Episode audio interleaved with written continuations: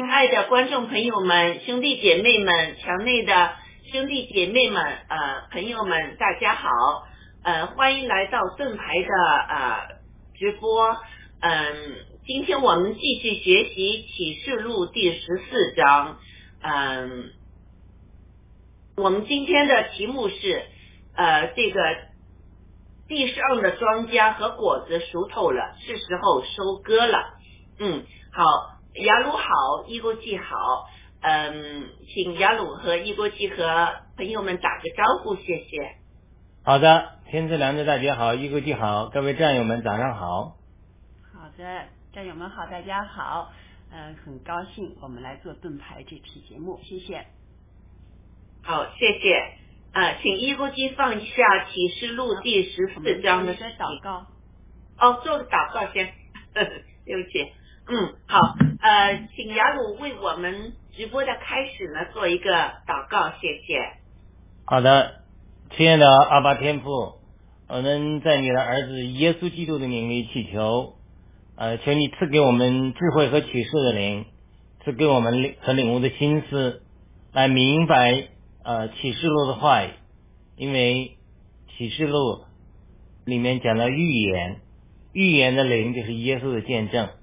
今天无论我们做什么，我们来我们的读经都是为了耶稣的见证，见证耶稣基督如何为我们死，为为我们救赎，如何得胜，他过去得胜，将来还要得胜，借着圣灵的运行，要把耶稣基督在十字架上所成就的一切，都借着我们末世的教会，借着我们的信心，将它成就出来。所以，一直到启示录末了的时候，圣灵和心腹能一起说来，一起来完成耶稣基督在十字架上所成就的。我们呃，就好像这个你不讲你说太，这就好像这个亚哈随鲁王的太监，将呃用膏油来涂抹以斯帖。今天圣灵也在我们教会这些蒙恩得救的罪人身上，不断的用圣灵的膏油来涂抹我们，让我们成为耶稣基督的复制。这就是启示录呃给我们的旨意。我们祷告，呃，我们很多的战友能在这个读经中领会到对我们报了革命的实际的意义，也能领会到上帝对我们的人的大爱，在耶稣基督里。给我们预备的各样的福分，我们这样的祷告，圣奉耶稣基督得胜的名祈求。我们也邀请呃圣灵这位保惠师、这位教师，今天早上能来与我们同在。我们渴慕倾听圣灵，借着我们弟兄姊妹的口来对我们的心说话。阿门。他们。好，谢谢雅鲁。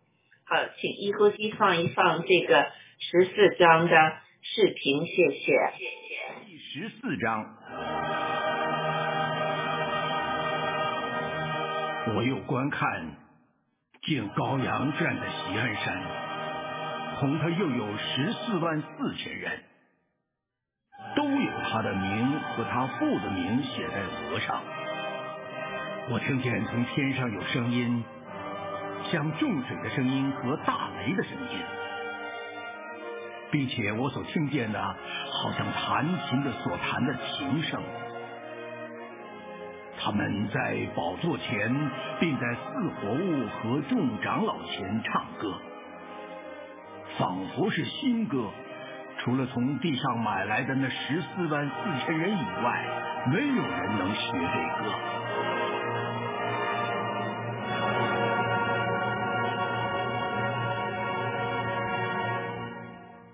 人未曾沾染妇女，他们原是童身。羔羊无论往哪里去，他们都跟随他。他们是从人间买来的，做出熟的果子归于神和羔羊，在他们口中查不出谎言来。他们是没有瑕疵的。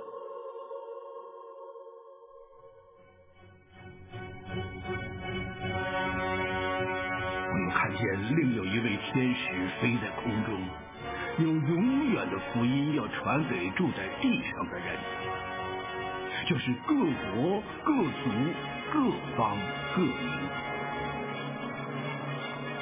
他大声说。应当敬畏神，将荣耀归给他。听他施行审判的时候已经到了，应当敬拜那创造天地海和众水泉源的。又有第二位天使接着说：“叫万民喝邪淫大怒之酒的巴比伦大城。”倾倒了，倾倒了！又有第三位天使接着他们大声说：“若有人拜兽和兽像，在额上或在手上受了印记，这人也必喝神大怒的酒。此酒真在神愤怒的杯中，纯一不杂。”他要在圣天使和羔羊面前，在火与硫磺之中受痛苦。他受痛苦的烟往上冒，直到永永远远。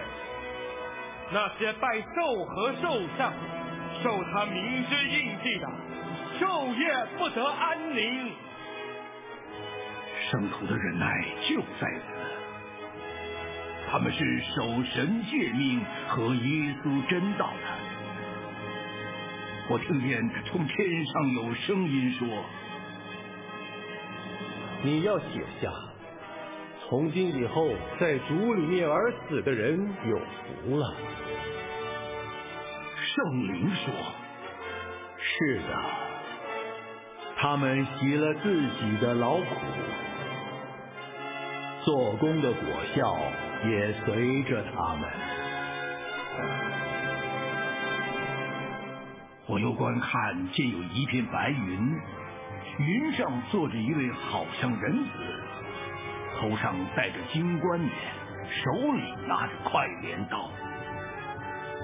又有一位天使从殿中出来，向那坐在云上的大声喊着说：“伸出你的镰刀来收割。”因为收割的时候已经到了，地上的庄稼已经熟透了。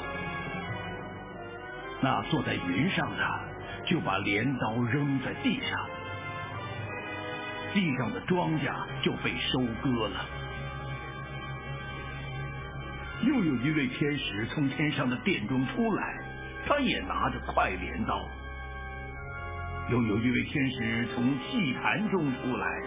是有权柄管火的，像拿着快镰刀的大声喊着：“伸出快镰刀来，收取地上葡萄树的果子，因为葡萄熟透了。”那天使就把镰刀扔在地上，收取了地上的葡萄，就在神愤怒的大酒榨中，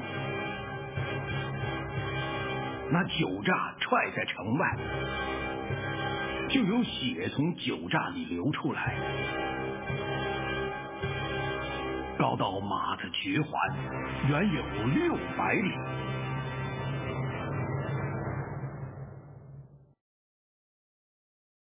好，谢谢一国际哈，请一国际把这个第一呃把这个 PPT 放上来，嗯，我们一起来呃研究和分享。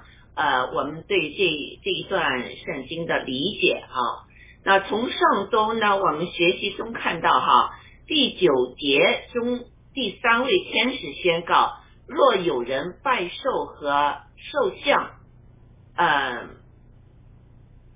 呃，或者呢有呃在这个额上或者手上受了印记的人呢，就必喝神的大怒的酒，并要在圣天使和羔羊面前呢，和在火与呃硫磺之中呢受呃痛苦，呃昼夜不得安宁。那从今天的第十二和十三节中呢，呃第三位天使呃宣告了圣徒的忍耐就在此，他们是守神诫命和耶稣真道的。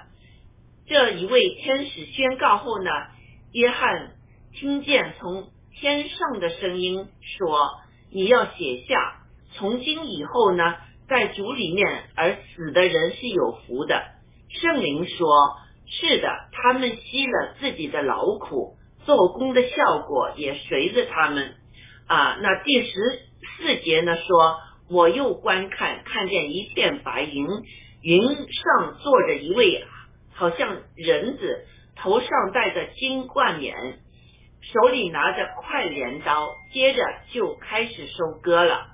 我们先讲这天上的声音，圣灵和好像人子头戴金冠冕的，可能是谁呢？雅鲁先生，你你谈谈，你觉得这个三位是谁呢？呃，就好像是一个天使吧。但是读的时候，我也看到说，坐上一位好像人子，好像是讲耶稣基督的，对不对？嗯。但是十五节他又说出来，又有个天使从殿中出来，嗯。像那位坐在云上的大声喊着说：“伸出你的镰刀来收割。”嗯。因为收割的时候到了，地上的庄稼已经成熟了。这个也这这个感觉这个口气上不像第一个人是主，那个另外一个天使他不可能分不主了。对吧？嗯，对。那坐在云上呢，把镰刀扔在地上，地上庄稼就被收割了。嗯。所以他这是很有意思的，因为圣经中常常讲到主耶稣的显现的时候，甚至在旧约中讲到耶和华的时候，呃，天使看见他的形象的时候，都是都用过这个词，就好像人子，对吧？对。呃，包括但以理说亘古长存着，看起来好像人子，对吧？嗯，对。以赛呃以赛亚呃在这个那个王乌西亚王崩那一年，看见异象，也看见高高的神坐在高高的宝座上，好像人子一样，嗯，对吧？对。所以所以看上去有可能像，但是你看从前后文来看，好像是从天使一个天使在命令他。呃呃，不能说命令他吧，喊着说，他好像执更像是一个执行使命的一个天使一样，来天使收割。嗯。再加上主耶稣在活着的时候跟门徒做比喻的时候，说那个收割的就是天使，跟他们讲那个从海里打捞的比喻，对吧？收割的比喻的时候，说到末世的时候，呃，要要有收割，呃，那么收割的就是天使。嗯。所以有可能有专门负责收割的天使，嗯，而且呢有不同的，有人负负责呃收割庄稼的天使，有人是负责收割葡萄的，就是恶人的天使，嗯，所以天使也是有分工的，嗯，很有意思的，嗯，据据说天据说天使有很多不同的天使，对，而且呢个性也不同，就好像我们说宠物。人或者人一样都有不同的个性，天使也有不同的个性的。有人喜欢安静的，就是做记录的，什么什么什么都有的。嗯，有有的人是是是做不同的东西的，所以呃，我相信他们是不同的天使，有不同的这个呃职分吧。嗯，好，呃，谢谢雅鲁的分享。在我看来哈。我听见从天上的声音说：“你们要写下，从今以后，呃，在主里呃面而死的人有福了。这个福气，这个天上的声音，我觉得是天父说的话，也就是一个天使从这个呃殿中出来哈。这个话是天父那来的。接着圣灵说：是的。”他们歇了自己的劳苦，做工果效也跟随他们。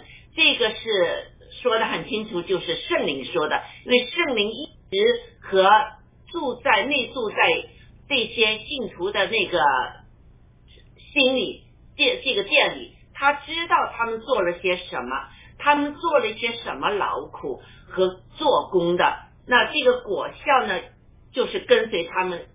圣灵是知道他们结了一些什么果，在这个世界上为主做工之后呢，这个人子就是耶稣基督称自己也是人子，这个人子我们都公认哈，就是耶稣基督，他是戴着冠冕，手里拿着镰刀，那他下来呢，就是有公义的，他是做事情的，呃，就是上帝的一部分。他拿着镰刀来收割属于他的跟随他的子民，就是那些庄稼和那些就是呃嗯，就是那些呃坏的那些人那些葡萄。之后我们会说到这个，我看到的是这个三位一体的上帝做了这个决定，而且。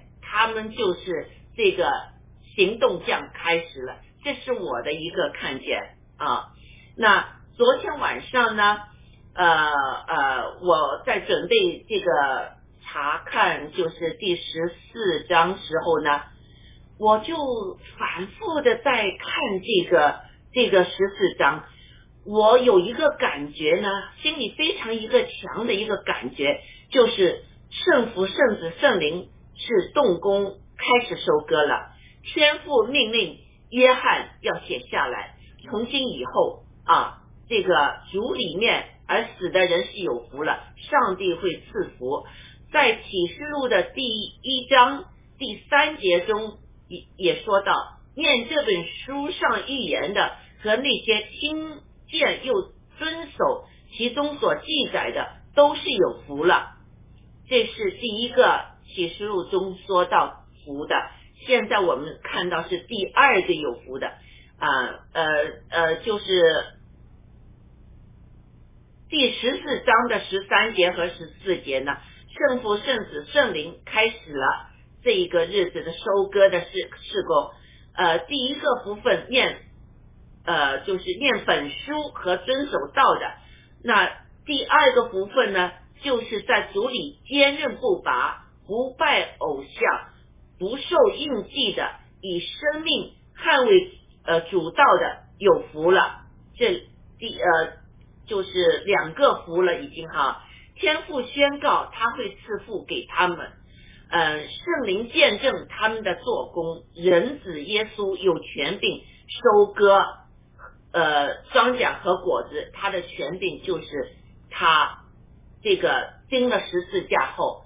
这个这个天父把所有的天地阴间的权柄都交给了耶稣基督，所以呢，我心中有一个非常强烈的感觉呢，就是教会呢会在这个时候被提，这是我个人的看法哈，因为现在有很多说法，呃，这个嗯呃，就是灾难前被提啊，灾难中被提啊。灾难后被提啊，那我我个人的看法呢，就是我们基督徒会经历这个呃受印的这个试探的，因为嗯，圣经说的很清楚，有接受受印的就不能上去。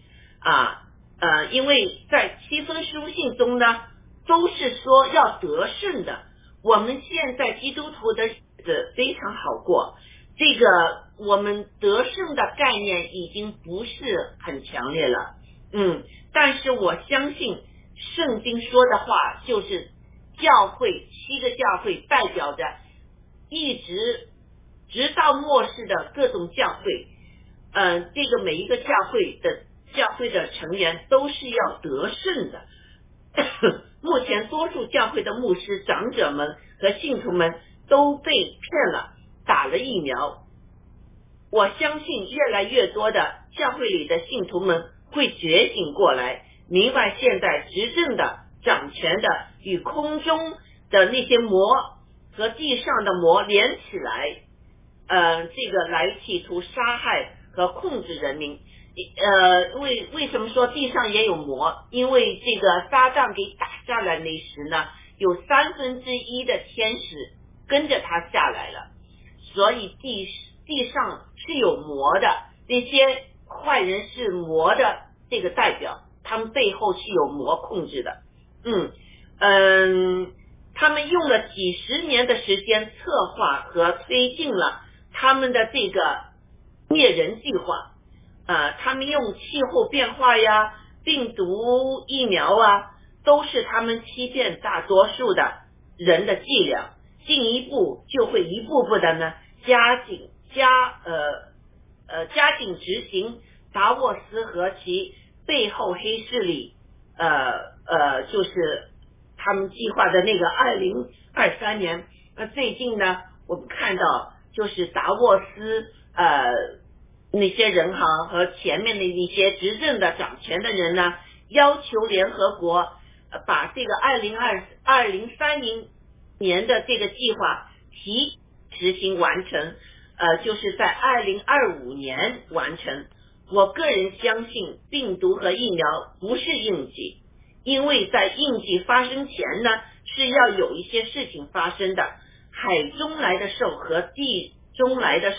还没有完全掌权，应急是在他们出现和掌权之后发生的。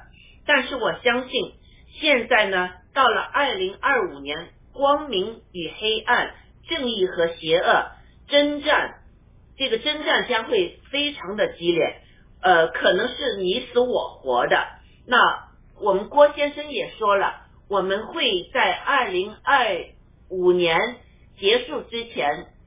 把这个中共和国际共产消灭，没有达沃斯，但是呢，他们现在也把这个计划提前在二零二五年要完成灭多少人的计划啊，所以呢，我相信有现在开始一直呢，这个战争征战会越来越激烈。雅鲁，你的看法是怎么样呢？你说征战的激烈是吧？嗯，对，这个肯定是征战很激烈的。就是说，呃，呃，那个天赐良知大姐多次提到这个疫苗的问题啊。嗯。就是说，到底这个疫苗的施打是不是这里的受孕？这个很多有争执的，对吧？但是有一种说法说。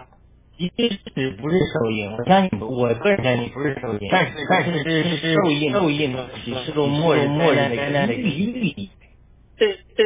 它是什么什么预言？就意思就是说，现在现在呃，这些这些政府啊，这叫叫数字数字独裁啊，医疗独裁啊，和达沃斯达沃斯党啊，全球主义全球主义者啊，他现在他现在看一下，我现在那个疫苗疫苗，你将来将来我受受益受益你怎么能听？对不对？对不对？那就一步一步一步限制你，嗯，你慢慢慢慢慢慢呃引导引导，对不对？对不对？他是他一步一步加强，就黑暗的黑暗的工作，他是。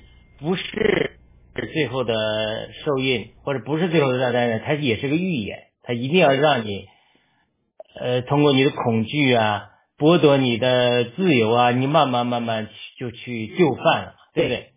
那么从另外一层上来看，从这些爱国者也好，从全球各地的这暴乱革命的战友也好，我们就等于是说句说实话，就是奋起反抗。对，那你。从美国和加拿大来比较吧，或者和澳大利亚来比较，至少网上的一些评论来说，这些美国人就范的程度好像没有澳大利亚和加拿大就范的程度高，或者说没没有他们那么逼迫的那么严重，或者说左派那么猖狂。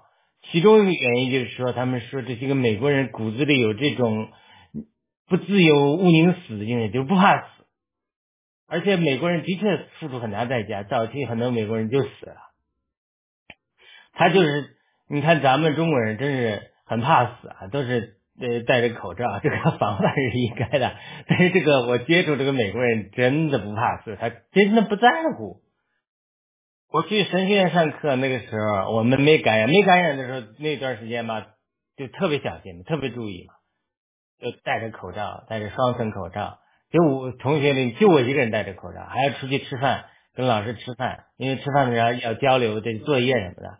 那我也不吃，我点了我回去吃，因为我生怕感染了之后再回来传给太太啊，传给小孩啊，对吧？但是没想到后来是也感染了，感染之后倒是破罐子破摔了，也不怕了。那个时候没感染之前真的是小心的不得了，他们就看我怪得很。然后呢，呃，人家都都不怕，然后这个呃，反正我也是这都忍受下来了，真的真的是觉得好怪好怪，跟跟人家吃饭人家都不在乎，所以这个美国人这种宁勿宁死，他也要反抗这种精神，这种血性，其实是呃，在这个这次的疫苗灾难中，其实也是产生很重要的作用，就最后。美国没有严重到那个地步，就是逼迫到那个地步。你像我们最后申请呃宗教豁免也批准了，那个时候都在上面，对不对？他还能够，你看我知道很多国家他根本什么申请宗教豁免根本不给你批，都给你打回来，对吧？但是我都都能有一定的空间，我觉得跟美国人这些人的反抗是非常非常重要的。所以他在这个过程中，他这个斗争就是很激烈，就是呃两边都在预演，都是就我把它比喻成两个列车，就一辆列车呢，就始自于上帝，父子圣灵一直在做工，历代以来就拣选那些寻求生命走窄路，虽然犯错但悔改人，比如亚当夏娃悔改了，对吧？啊，以我。对不对？还要献祭啊！以以诺士呼求神的名，以诺与神同行，它就是生命的路。这辆火车浩浩荡荡啊，就一直开开到一个点，就是有一个重要人下车了，就是主耶稣道成肉身了。道成肉身之后，这是一个重要的转折点。然后呢，这个火车继续的开，还是父子圣灵同工，有旧约圣徒。与我们加油，但是呢，我们这个辆火车一直开，就是沿路 pick up 那些寻求生命、为了生命不惜牺牲生命代不惜牺牲魂生命的人，就是肉身的生命的人，对吧？主耶稣也讲，不要怕那些杀你肉体的，要怕那要怕那些能杀你灵魂的上帝，对吧？所以这一路火车就一路的开，一路的拣选，我们这些人就越来越多，火车上人越来越多。慢慢慢慢，我们就成为神极大的一个军队。我们的终点就是哈密基多顿。我们这辆火车就是要开往哈密基多顿，最后跟另外一辆列车，就从撒旦开始了，不断的 pick up 罪人，不肯悔改的人。从亚当夏娃悔改，他他没机会了。但是从该隐一路杀人的人，就一路就是 pick up 这些罪人。与他邪灵组成一个极大的网络，就是大巴比伦。那个神的那个车就是新耶路撒冷新处，新的神的军队。这两个车都是全力加速开向一个终点，抢占制高点。谁最后到达这个制高点，并且你要你不能说到那儿了之后空车啊，没人呐，那是无法打仗的。都是招兵买马，为这个最后的决战进行决准备。所以整个延安过程之中，我们都会看到最后决战的预演，就是不断的招兵买马，然后强大自己，呃，生养繁衍，织织建造网络，教会就要建造起来，撒旦就织成这蜘蛛网网络，罪人、邪灵、撒旦、世界、罪恶、达沃斯党。组组成这个极大的一个大巴比伦宗教，教皇一直都是像滚雪球一样，两个雪球越滚越大，一直就是在沿路中，它不是没有碰撞的，你碰我一下，我碰你一下，打架嘛。然后最后一定都是为了准备最后一个终点的哈米这顿大战，因为那个决战的时候，高阳和心腹要胜过撒旦和他的军队。然后来结束这一世界，就整个启示录都是往那里发展，整个人类历史的进展都是往这发展。我们新中国联邦也好，或者达沃斯党也他们也好，我们所做的都是在这个过程之中，为往这个火车上每各自的火车上拉人，人家的火车也要拉人，所以我们是跟人家争夺人嘛。然后火最后他到这最后的终点的时候，就有一个决战，但这个决战神已经命定了我们必必胜了，对吧？但是在这个过程之中，你就会看见这两方彼此争夺、交织，甚至是呃战战术上不一定每次这个基督这个身体这个车都赢了，他这个战术每次的小战争，我们都被黑暗笼罩，对吧？被这个仇敌暂时得胜都有可能，但是最后最后的决战一定是我们的这个胜利决战，因为这是上帝呃决定的。所以在这个过程之中，呃，整个启示录你就会看到他们的预演，就是就不断的在预演，不断的在呃这种呃零星的征战，一直到大规模的征战、地上征战、属灵的征战，最后到末日的决战。末日的决战之后。撒旦和他的这个使者，呃，大巴比伦要被呃拆毁，要要被焚烧，所以他到呃启示启示启示录的到十四章的时候，你就会看到一个一个转折点，这个转折点就是说，基本上来讲，庄稼都基本成熟了，收割了，就是说。所有神可能要预备的要上新耶路撒冷这辆车呢，大概人都预备齐了。那么邪灵呢？这个这个愤怒的酒榨所谓预表的这个邪灵，人家呃积在积积累的这些东西也会大概预备齐了。所以呢，他们就是会通向呃这个最后的这个决战。那么在决战的时候，呃。这个人类的结局也就决定了。嗯好，好，呃，谢谢雅鲁的分享，我非常赞同你你你说的这一点，就是现在这个呃这个疫苗呢，呃病毒疫苗这一场战争是一个预演，嗯，那呃我们基督徒呢，呃，但有些人说哈，哎，基督徒已经和呃撒旦签了约。嗯，这个已经是就是好像是呃呃呃下了这个印记，呃就是卖了自己的身。那我的看法呢是和这位战友有些不同，因为我觉得这里面呢欺骗性是非常大的。撒旦就是一个呃欺骗之父，这个是呃呃就是圣经称撒旦是这么一个人，在伊甸园里面。亚当夏娃是有上帝告诉他们，你们不准吃，而是他们受了撒旦的欺骗和诱惑呢，吃了，他们选择了撒旦。呃，但是这次疫苗呢，上帝没有说你们是不准打疫苗。那疫苗这个东西出来之后，他们起初好像就是强迫孩子哈，一出生就要打疫苗，之后以为是疫苗有多少。好，但是确实有一些呃病毒呢，就是好像消失了啊，没有再再出现了这样的一个情况。那人们呢就信了疫苗是有用的。那这一次呢，更是从这个执政掌权的人到医生都在 push，就是在推进这个疫苗。那通常呢，我们呢就是忽略了这一点，就是呃现在的医生。也给这些统治者呢，给压力压得很大呢。他们不能说真话，选择了接受那些达沃斯的给的那些奖励。如果你让人打一针，又会有多少钱分呢？是医院有多少钱分呢？这种政策呢，使得他们就闭嘴了，就没有说什么。而且他们自己也有很多医生相信他们打第一个打。所以我们加拿大有一百多位医生呢，就是呃疫苗的问题呢就过世了。所以这个我觉得和这个印记呢是呃是呃就是这个情况不同。印记呢就是很明显的，你不不放印记在你身上，在手上和额头上呢，你就不能做买卖。就是你在要生活和。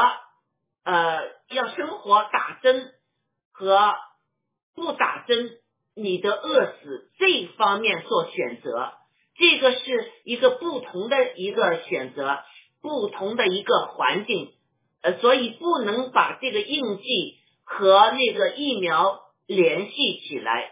这这个这是我个人的看法。好，一后记，你你你也谈谈你的感想。好，谢谢。嗯，我我觉得那个一开始那个天赐良知大姐讲的这个呃，就是这个收割的那个，说是人人子是耶稣基督哈。嗯，我我我觉得好像也比较形象，嗯，就是从我们这边学来的讲，虽然就是耶稣基督，我就是想耶稣基督虽然是上帝的儿子，那就是他代表上帝说话，那就有一个问题，他为什么还要需要天使来嗯跟要叫命令吧，还是跟他这个讲哈？我这儿有一点点疑问。另外就是说我刚才那个呃。雅鲁讲那个两列火车载的人哈，我觉得嗯这个也是比较呃形象的。但是我们在这个啊就是不是这个当时这个撒旦呃把他打到这个地球上来的时候，也带了那么多天使嘛，所以有很多撒旦这个地地上就替撒旦这个做事的天使啊，这个也是也是这个就是说我们我我也在联想哈，就像这些达沃斯党呀，这些深层政府呀，对，应该也是他们的代表是吧？对，然后呢，嗯，到最后的决战呢，嗯，这个两列火车哈，我就想这个，其实现在我们可能就是就是比较黑暗的时刻。你看我们现在种种的这个事情，虽然我们就是有这种就是正义的力量的反抗和就是这个我们在这个呃就是。法律上吧，我们在就遵循宪法法律上的这这这道就是最强的这道门都被打破了，他们就那么公然的就这个在法律上作梗是吧？这么明显的，就说已经是他们已经是最最严重、最最猖狂的时候了。那我们就是有这个信信念和信心哈，一定要觉得就通过这个启示录里讲的，最终的胜利还是上帝的胜利。所以这个对我们来说，我们的信心是要这个呃十足的哈。然后刚才又听天赐良知大姐讲，说是他们又提前了。不管怎么样说，嗯，他们怎么做，最后通过这个启示录，圣经告诉我们。我们一定能得胜，所以我们一定要有信心。我们虽然就是我们，我们有信心，靠的就是上帝哈。最后一定要有胜胜利。那我就是想，就是呃，再再请两位解释一下，就是这个人子这个嗯，基督和这个天使的这个关系啊。谢谢。嗯，对，嗯，我们看到耶稣基督升天那时呢，是有一个白云。拖他上去的哈，呃，那在天上呢，耶稣基督呢，呃，就是坐在天父的一呃右边，是不是啊？这圣经是这么说的。现在这个人子呢，又回到了这个这个白云上面，是不是啊？那之后呢，就是呃这把镰刀呢，就是有天上殿里面。出来的一个天使呢，把这个镰刀呢，就是传给他了。这就是很清楚，就是呃这个这个呃程序哈。因为天使有各种，雅鲁刚才说了，有各种不同的天使，有一些是管下雷的，有一些是管下冰雹的啊。这些天使呢，是负责在收割的时候呢，就是这个。呃呃，递镰刀的这个天使啊，其实呃，我们在这个我看看哈，嗯，在嗯第就是十四章的呃第第六节和第第八节和第九节出现了三位天使啊，那这个递镰刀。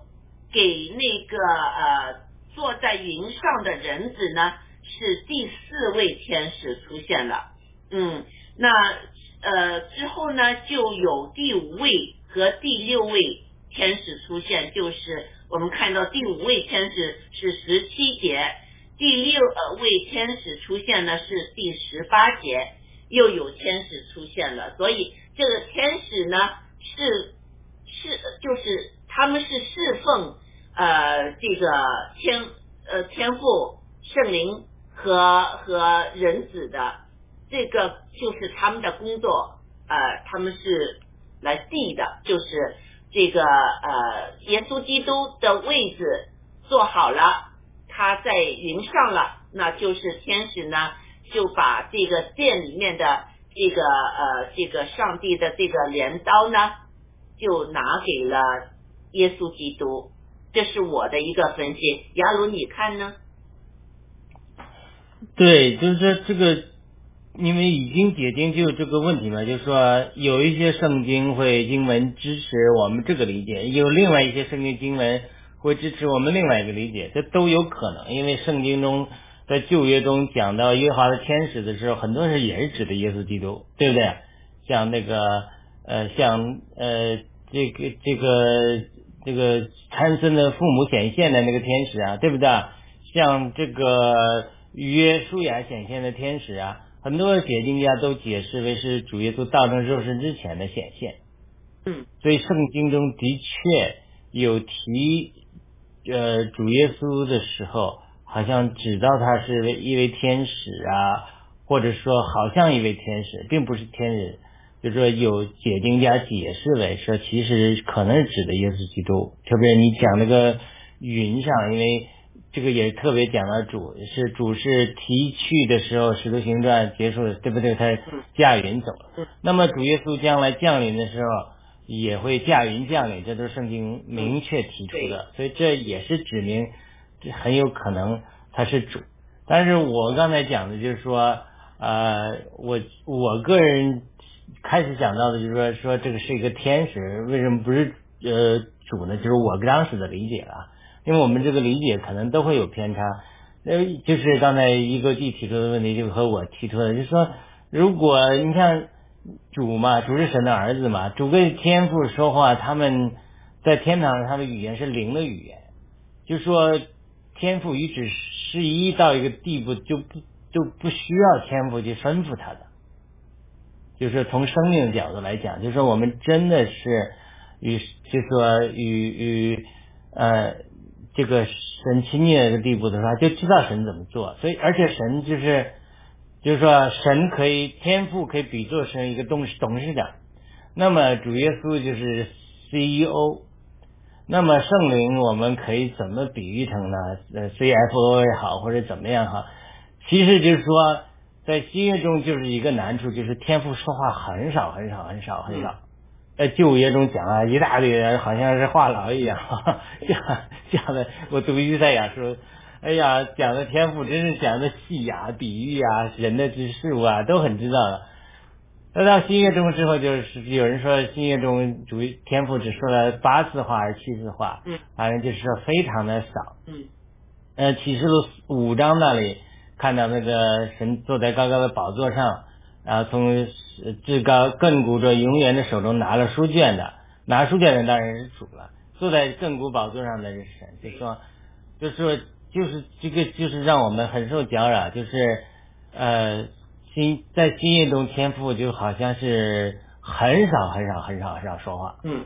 呃，现在在我们属灵的经历里，甚至先天性的经历里，我们常常听到圣灵说话，啊，也听到主说话，我这都有经历。但是非常清楚的说，百分之百肯定，有的时候有怀疑，就说我听到天赋的声音。我都不敢这么说，但是有网上有很多人有这种经历，人家说听了天赋这样讲，这样讲。有些人呃，我们值得怀疑，但有些人可能他呃经历比我们高，的确他们听到天赋的说话。但是一般的基督徒，就是咱们不要讲呃呃这些，比如安娜 Round Tree 啊，他在这个记录里，我相信他的经历真的，他他常常听到主讲了之后，圣灵讲什么，天赋讲什么。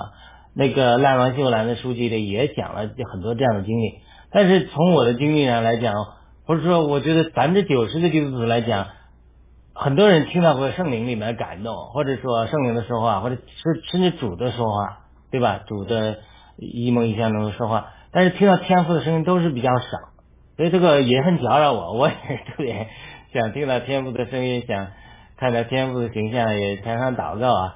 但是就是他就是说话很少，所以说就是其中一个原因，我猜啊，就是说。因为这个天赋他就太放心了嘛，就所有的交给主了，他就成了甩手掌柜一样，好像是在这后面他都成就了，安息了，就让主在在圣灵在这做嘛，看着这做的好，他比较少说话。所以如果从从这个角度来看十四章，就是说我重新不同的角度解释啊，我解释也不一定对，就是说我听见天上有声音说你要写下从今以后。在主里死的人有福了，对吧？你解释为天赋的说话，嗯，那我如果说天赋比较少说话，我把它解释为主的说话，这是主在说话，对吧？耶稣在说话，嗯，就在主里死的人也也有福了，嗯，因为主和圣灵常常配合，那么圣灵也配合一下他们吸了自己的劳苦，他们的工作也随着他，对吧？然后这个时候云上坐着一位好像人子，台上头上戴着金冠的。手里拿着快镰刀，我把它继续解释一个天使。那这个天使呢，就是说天使他他他有不同的阶位等位，有些人就说被神的荣耀充满的程度也不一样。嗯，就是这个天使可能真的好像人子，就是他可能是呃主耶稣呃个人的一个天使。这也是有可能，就是说，这个主耶稣亲自讲过，就是我们每个人都有一个天使，至少有一个天使，对不对？你别小看这个人哦。呃，主耶稣教导门徒说，呃，你不要小看你们其中任何一个弟兄，因为什么？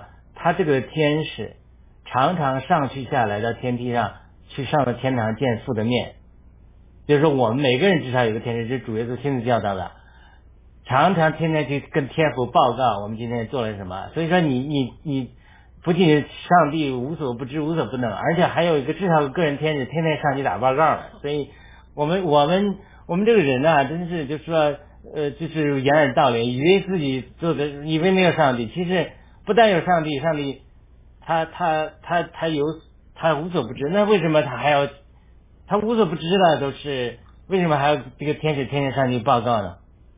对不对？他他这个报告有目的，就是天使是服役的灵。他去报告的时候，不是说上帝不知道。哎呦，天使你来告诉我，到底是看了看这个人今天干什么好事坏事？不是的，上帝是说跟这个他是他是报告天使去报告给上帝，这个人今天做了什么好事坏事，顺从神不顺从神，上帝是给他支招，告诉天使说你下一步怎么引领他，怎么在耳朵讲边讲些悄悄话，怎么调动他生活中的一些环境来让他。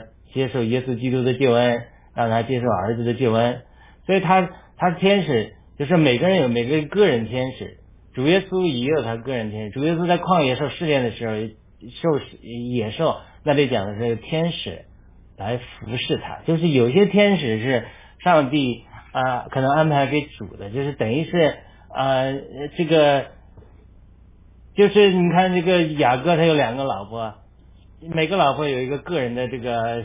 使女，就是说这个上帝他做事，就是说他他有他的这个丫鬟的，这个有特别亲近的人，特别这个《红楼梦》里讲的嘛，他就特别他的丫鬟跟你亲近到一个地步，就说能够知道你的想法，就好像就被有你的形象的一样，就是这个是真的是这样的。有的人说，呃，看见我们，有的人见证说他看见那上帝安排给自己的天使，我在异梦中也经历过一次。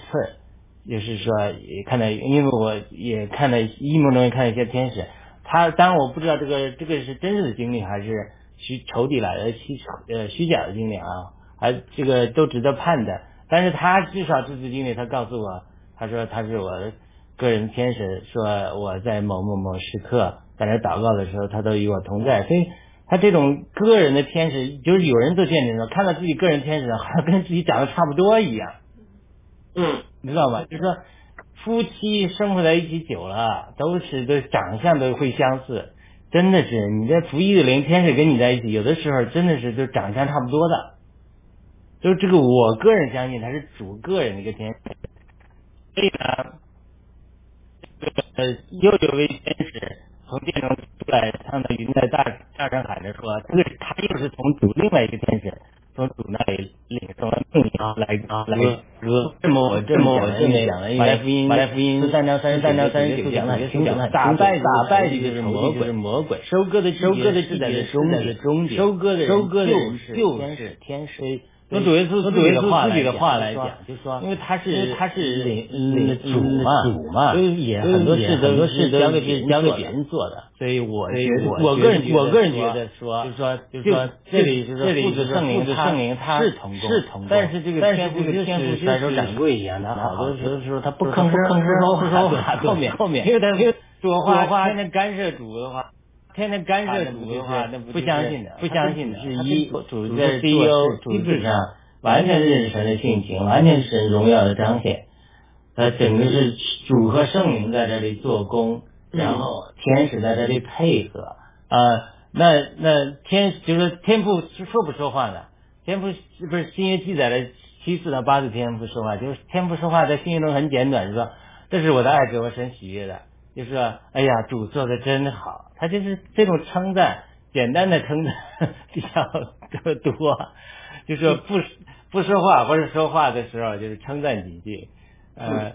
呃，这是我的理解啊，就是说我个人认为这还是天使，呃，上面的声音讲的是主的声音，嗯嗯，好，呃，这个就是我们对啊个人理解每个人的这个自己的看法哈。这呃，这个我我觉得这个是天父、圣父、圣子、圣灵一起，就是再一次这个向我们。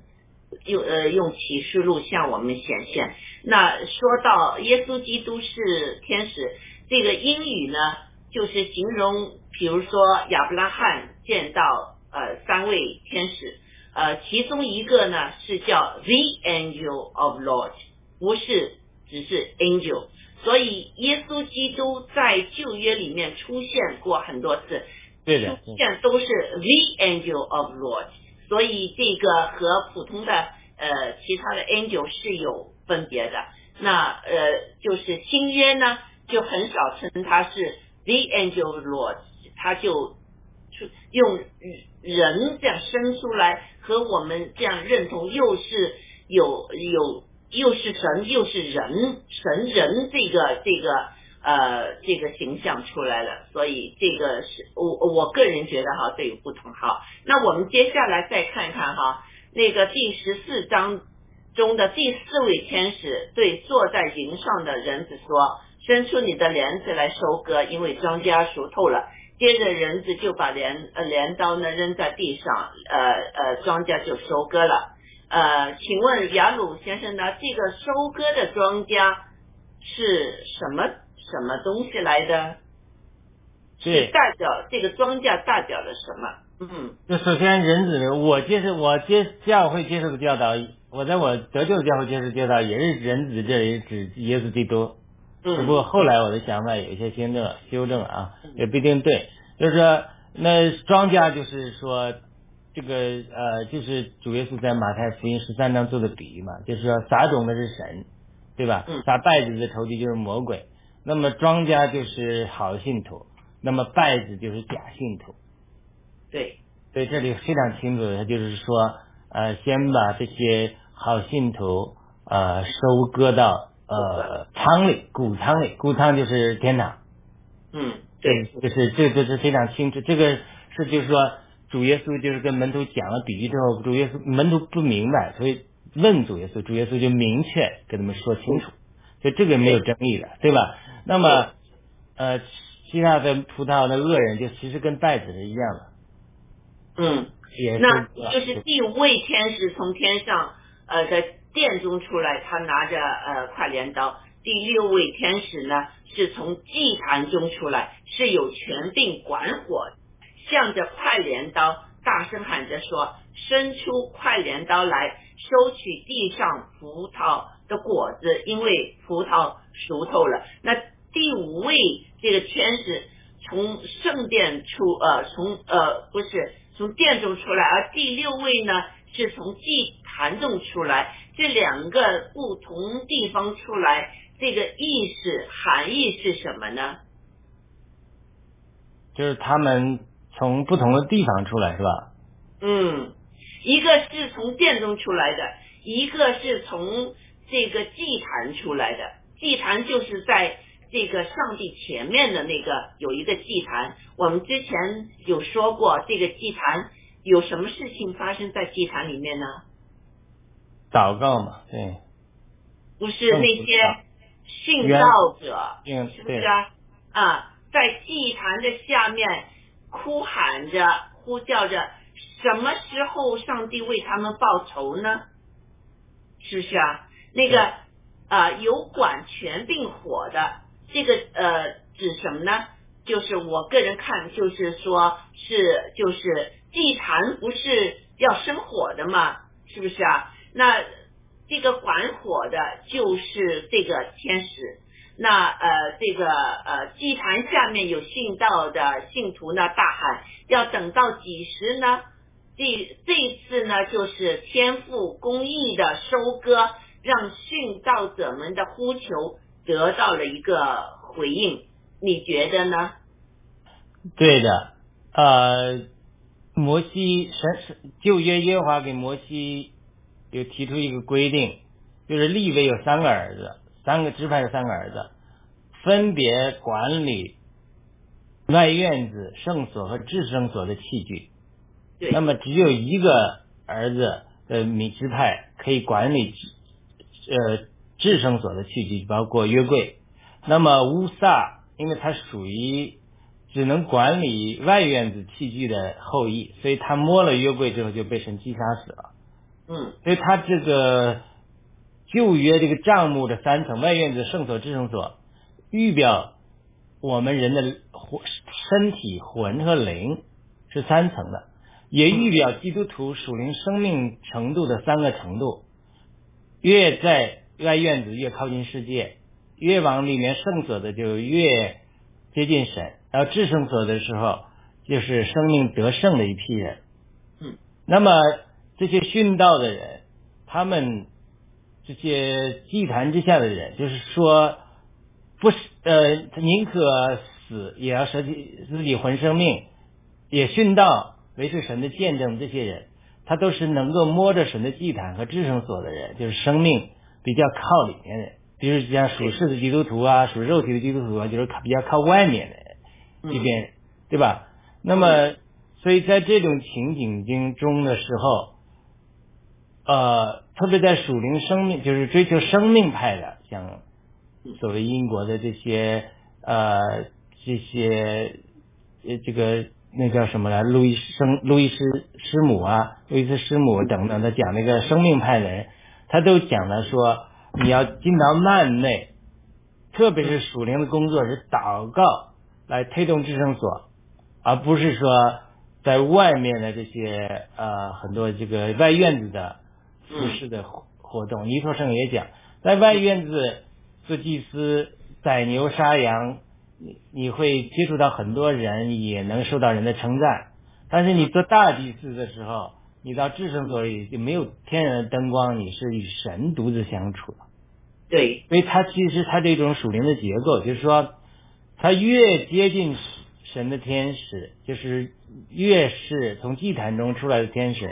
他其实是是越从呃神那里取得命令的，然后呢越靠外面的天使的，比如说呃殿中的天使，天圣圣殿中天上的殿是地上的帐幕建造的影儿，讲的很清楚的，呃不是地上的帐幕是天上的帐幕的影儿，只是对。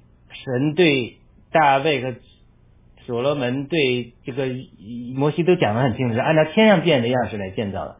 所以天上殿上也是有外院子、圣所和至圣所，所以所谓的天上殿中出来的都是靠外面的，嗯，那些天使他是实际负责具体工作的。那么在祭坛中出来的就是越靠里面的，越亲近神的至圣所是从神那里推动宝座上，代表神的宝座来颁布命令的。所以它这个结构是这样。我相信上面的两个天使，他都是一对儿一对儿的，一个是接近神宝座的人。呃，不管是你解释的是主也好，或者是我解释的天使也好，都是接近神宝座的人，发命令的人。然后外外面靠靠外面的人是比较低阶的天使，都是执行命令的人。所以他在十七节就是他这首先出来就是殿中出来的，是靠外面人出来的干活的。那么下一个就是呃在祭坛中出来的是靠近神的来发命令、全民管火的，所以他这两个配搭就把呃前面是把庄稼收割了，这里就是把呃稗子收割了，收割了就放在大酒榨里，跟主耶稣在马太福音十三章讲的稗子被烧了的比喻是一样的。嗯，对，嗯，我呃呃，我再看看哈，就是在这个第十第二节中呢，有说到呢，就圣徒的忍耐就在此，他们是守和耶稣真道，这些就是呃庄稼，还有呢，就是说呃不拜受呃和受像和不受他印记的啊这一些呢，就属于这个庄稼。在那个时候呢，庄稼就已经是成熟了，所以就是会收到天堂去。那接下来呢，就是呃这儿说的就是弟子啊，或者说是葡萄啊啊，就是要把它们收割了。那收割之后呢，是怎么样处置呢？呃，一国记，你能不能读一下第十九节和二十节？谢谢。哦，好的。十九，那天使就把镰刀扔在地上，收取了地上的葡萄，丢在神愤丢在神愤怒的大酒榨中。二十节，二十，那酒榨踹在城外，就有血从酒榨里流出来，高到马的举环。远有六百里。嗯嗯，这个呃，就是高度呢，到马的这个举环呢，就有一点五公尺，就是大约是五英尺深啊。这个这些雪哈，还有呃，就是这个六百里呢，就等于是两百九十公里，一百八十英里长。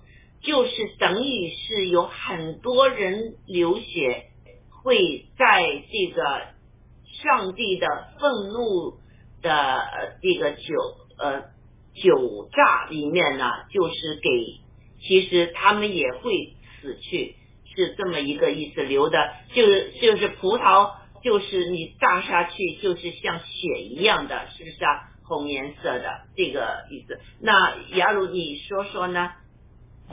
呃，我我想到的一个点啊，就是说，这个血它在圣经中预表的是生命嘛，对不对？嗯，对。旧约耶和华天赋上帝说了，说你们不能吃血，因为生生命在血里。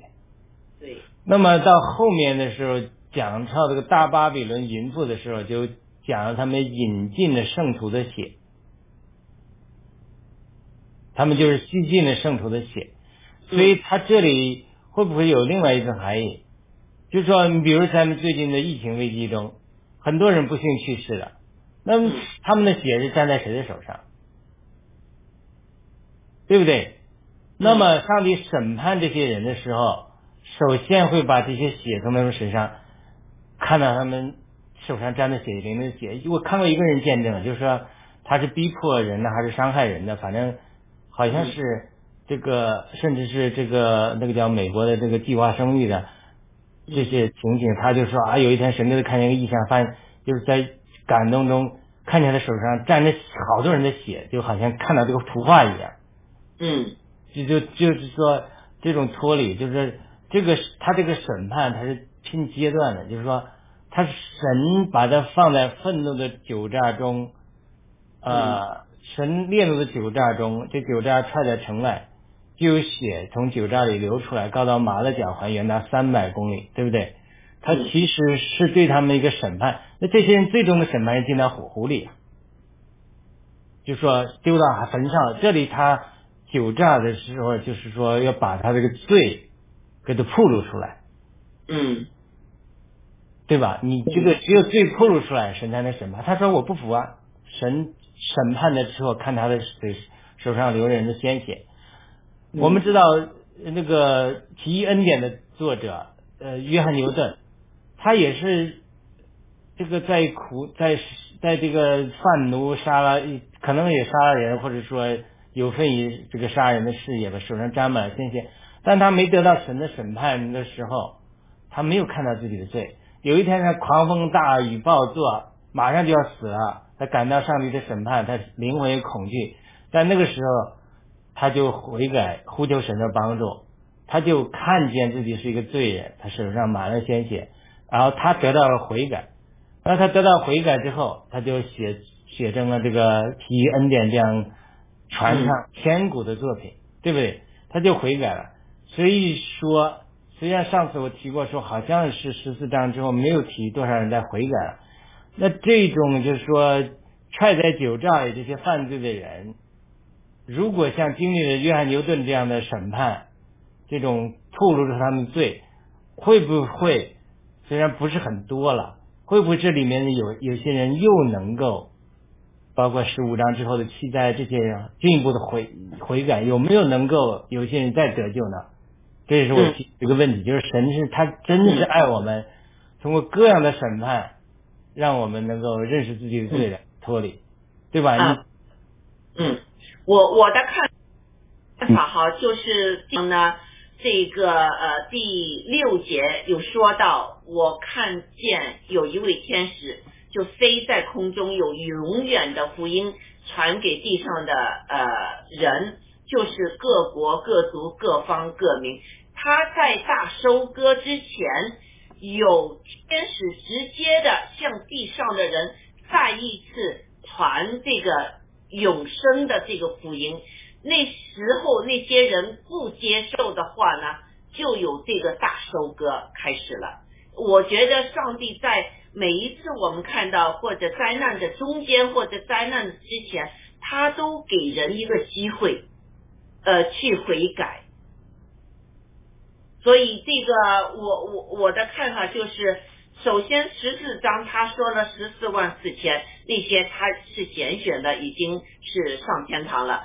之后，就空中的天使，就是向呃各国各族各民呢传这个呃呃永生的这个福音啊，叫他们应当敬畏神，将荣耀归于他，因他施行审判的时候已经到了。这个是对世上一个大的一个警告，但是如果警告还没有。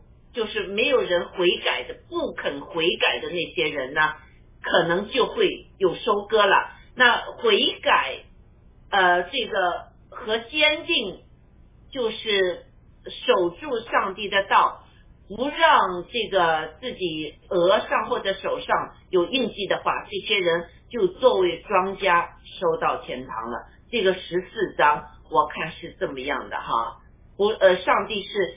在审判之前、收割之前是给人机会的，嗯，所以在这个机会中呢，你听到了呃空中这个这个呃福音的话，你那时悔改，我相信也还是有机会的，嗯，这是我的一个看法，嗯嗯，对。就是说，呃，有一点是肯定的，就是机会之窗有一天会关门的，但是什么时候关门，可能我们不是百分之百确定，对吧？嗯，对。就是说，一般的解经家也都同意，就是神的恩典时代，它的确是呃有一个窗口期的，不是说呃你无限制的折腾下去，一直不悔改，对吧？嗯，就是这个我这个原则肯定是清楚的。对对。所以我觉得这个十四章、十五章。就是有有一个转折点，这个对外邦人来说，这个转折点完了之后，下面十五章开始就是有这个六个碗呢。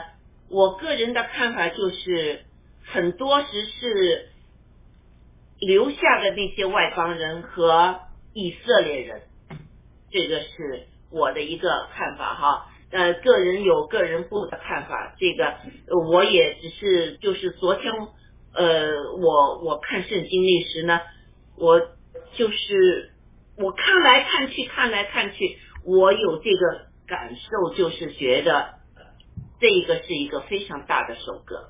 嗯啊，那我再想问一个问题，嗯那你说我们的这个印记到底是什么呢？难道是那个疫苗护照吗？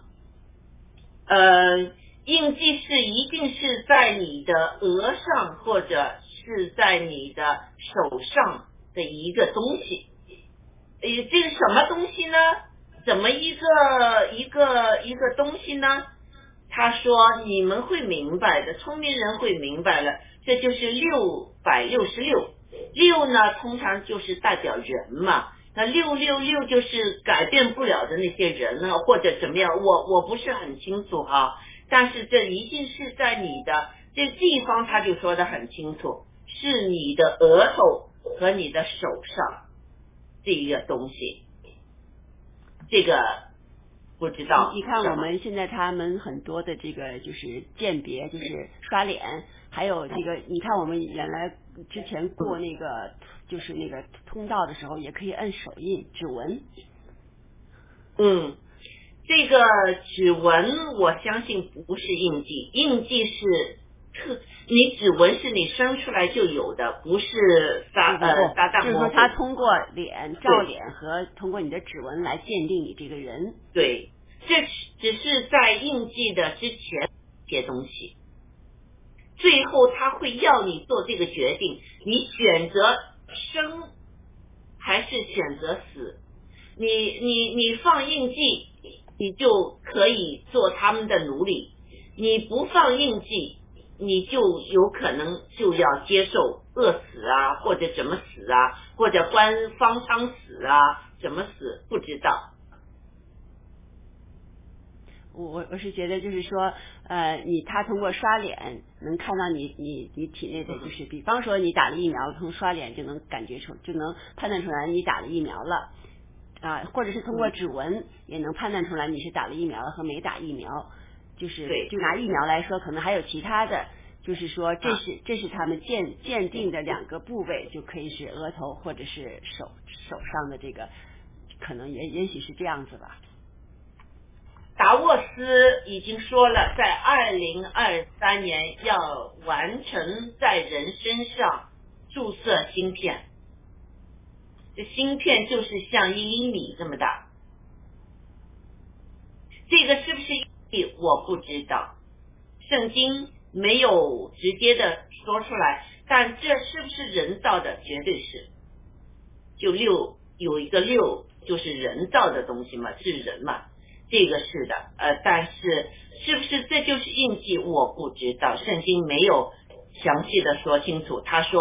这里面有智慧，凡聪明的就可以计算，呃，兽的数目啊，是就聪明人呢，你会做聪明事情，那我们呢，是不是要做聪明人？但是真的，他没有，就是直接的告诉你，但是他告诉你了这个在哪些地方会受会给你一个印记，就是。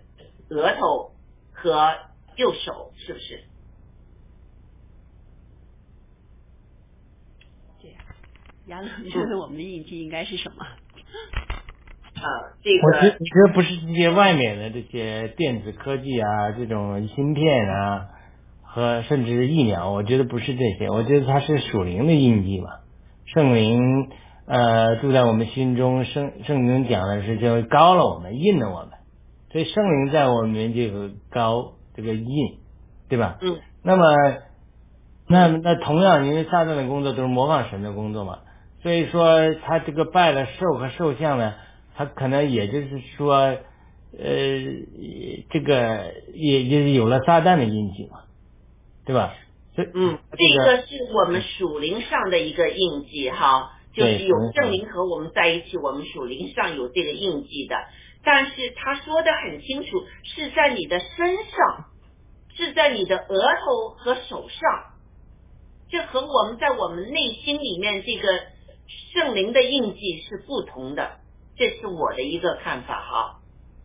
他说的很很清楚，是在右手上或者是在额头上，就好像是打在外面的印记。呃、天哪！啊，这个。这个我已经看到有一次在美国有一个电子展览，有些有有个公司他们已经设计了这个一个芯片呢，就是你所有的呃银行记录、你的健康、你的身份证各种各样的信息呢，能在这个芯片上，这个芯片呢就放在那个虎口呢。真的有一个女人就是很很 curious。他就让那个人呢，把那个东西呢，就打在他的虎口上，直接这就这样一一个机器哈，嗖一下就进去了。有人会觉得，就是对科技的这个崇拜到一个程度呢，他真的会让人家再把一个芯片注入这个手里，而且那个达沃斯也说的很清楚，在二零二呃二零三零年要完成这个。呃，就是注射芯片的这个东西，但这是不是印记？我不能说，我我绝对知道，我绝对不能这么说，因为我不知道。但是达沃斯确实这么做的，呃，确实这么说的，在二零二三年。但是他们现在要把计划提前了，所以我们绝对要 be alert，要要警醒，就是千万不能在身体里面有这个。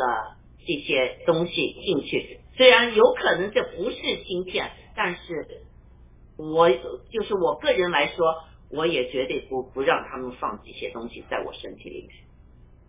对，其实二十章，其实二十二十章四节的确讲了，那些没有拜过兽一像，额上和手上也没有受过他印记之人的魂，他们都活了与基督同亡这一千年。对，有属灵的里面，有属物质里面，但是他这个可能还没有发生。那那我觉得可能对疫苗也好，芯片也好，可能是预演，就是说将来他这种真的在额上、手上做的东西，可能是另一类的，或者说和芯片或者说和这种疫苗差不多的，但是更高科技的东西都有可能，就是因为它将来的事情没发生嘛，我认为没有发生嘛，所以它这种可能性是各种可能性，它是有物质里面对，嗯，呃我但是在十四章之前。这个这个海中的兽和地上的兽已出来了，就是等于呢，这个海上的兽呢，呃，海中来的兽已经掌管了世界的一个领导权，地上的兽呢，这个是一个宗教领袖和宗宗教界的领袖呢，已经要把宗教的信徒们。他们的信仰呢，就是要拜那个海中出来的这个撒旦背后的呃，背后是撒旦的这个世界的领导者啊，是有这个领导者下的命令的，而且这个地上来的时候就十三章，这个事情要在在这个印记之前，那之后他们拿了世界的统治权之后呢？他们就是要求你有印记，这是有一个程序的哈。十三章中我们看到，就是海中出来的兽和地中来的兽，他们会把这个世界的统治权拿在了手里，而且就是呃地上的兽呢，也会要求所有的呃就是信徒啊什么的，把要拜那个。海中出来的兽的，这是一个一个前提，还有奇迹发生，就是海中出来的兽呢死而复活，他要冒充耶稣基督，这个是我我看到，所以为什么我说现在这个疫苗不是呃应激呢？因为现在这个。海中出来的兽和地地中来的兽，他们正在争取统治世界，消灭人口，就是人口降低，他们不需要这么多奴才，但是他们还需要一些奴才，他们就设计了这种呃呃这种呃疫苗啊各方面的这些东西，他们在争取要控制这个世界，而我们有可能就是我们会赢他们，所以。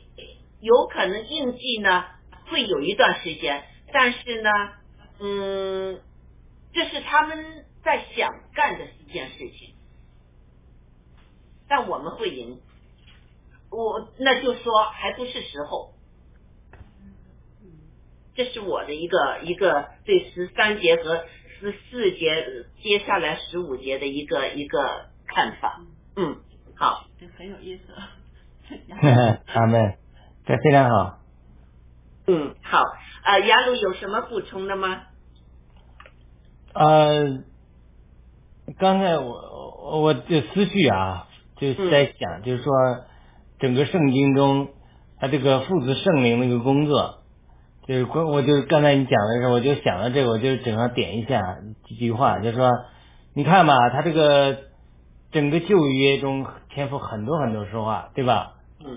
就是他很少看到基督，虽然主耶稣跟王以马五斯的门徒也好，或者说呃解释说，你看旧约中这些都讲的是我的基我，对吧？人子呃。然后甚至保罗有很多的解释，说与以色列随行的灵磐石就是基督，对吧？但是其实他都很少隐藏在那里，也有些预言讲童女必怀孕生子啊。但整个好像说话都是天父对以色列人的说话为主。嗯。但是呢，引进呃耶稣基督的工作，那么引进耶稣基督工作，耶稣基督在工作首先包括道成肉身，这是伟大的一个工作，所以在旧约中就是预备。呃，借着以色列人产生敬虔的后裔，那么道成肉身之后，地上的生活三十三年半，但是记载主耶稣的言行，那么主耶稣的十字架的工作，因为主耶稣其实从属灵上来讲，主耶稣在十字架成就的工作已经永世一切都成了，神的工作已经完成了，所以呢，下一个阶段就是说，在主耶稣的名里差遣圣灵来，呃。这个保惠师来，就是把主耶稣在十字架上所完成的，应用在每个人的身上和应用在教会里面。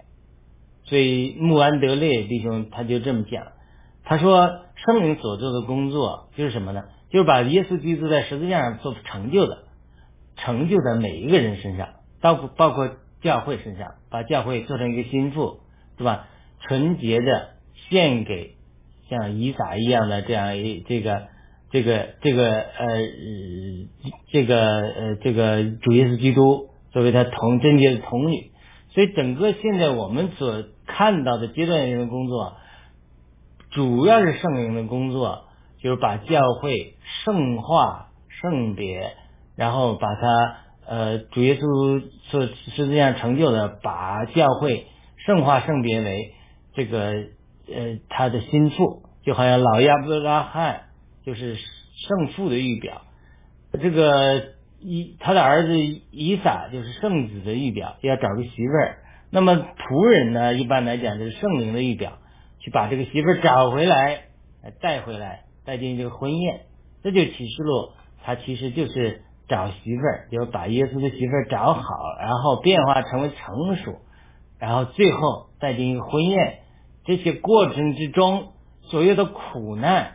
环境就是那个带着老仆人，带着利百家从他拜偶像之地巴丹亚兰回来那个骆驼，骆驼是不洁净的动物，是预表环境。神使用的雅术啊，手中的工具啊，灾难呐，整个启示录这些不好的环境的因素都是骆驼。我们是坐着骆驼，像做当媳妇儿。然后到了亚约以撒的帐幕里，以撒呢在那里南地，他也没媳妇儿也难受，所以他常常在帐幕里南地里也观看。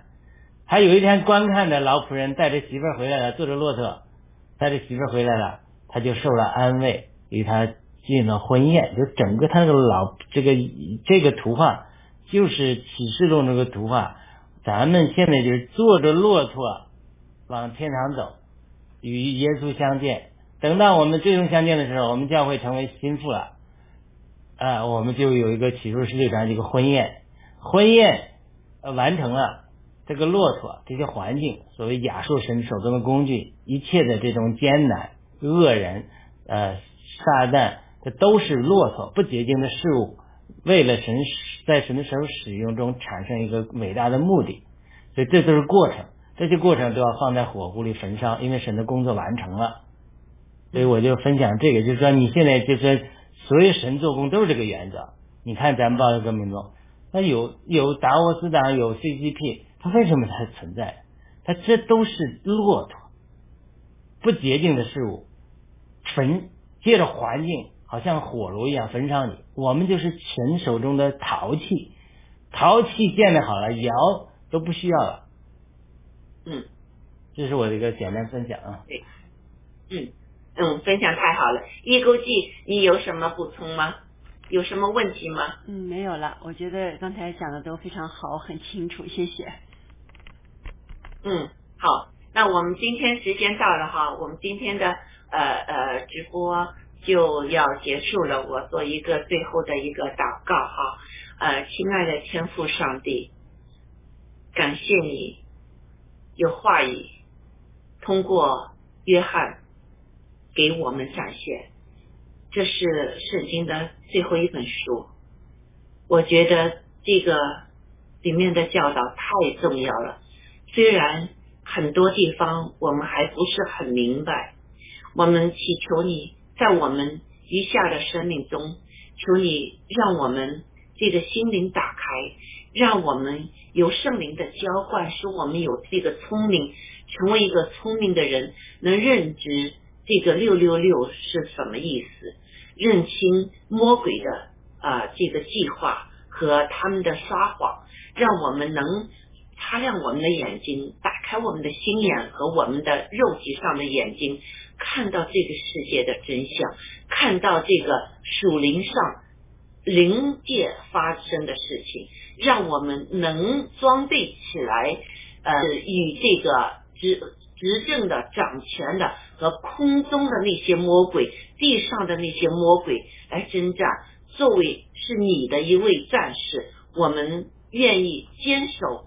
呃，您的教导，您的道，我们也愿意用我们的生命来捍卫你的道，因为你才是我们真正的天赋，是我们所爱的，因为你是爱我们先，所以上帝啊，我我们能在我们的直播中，在我们的学习中，能有光亮照着我们的心，让我们的直播能。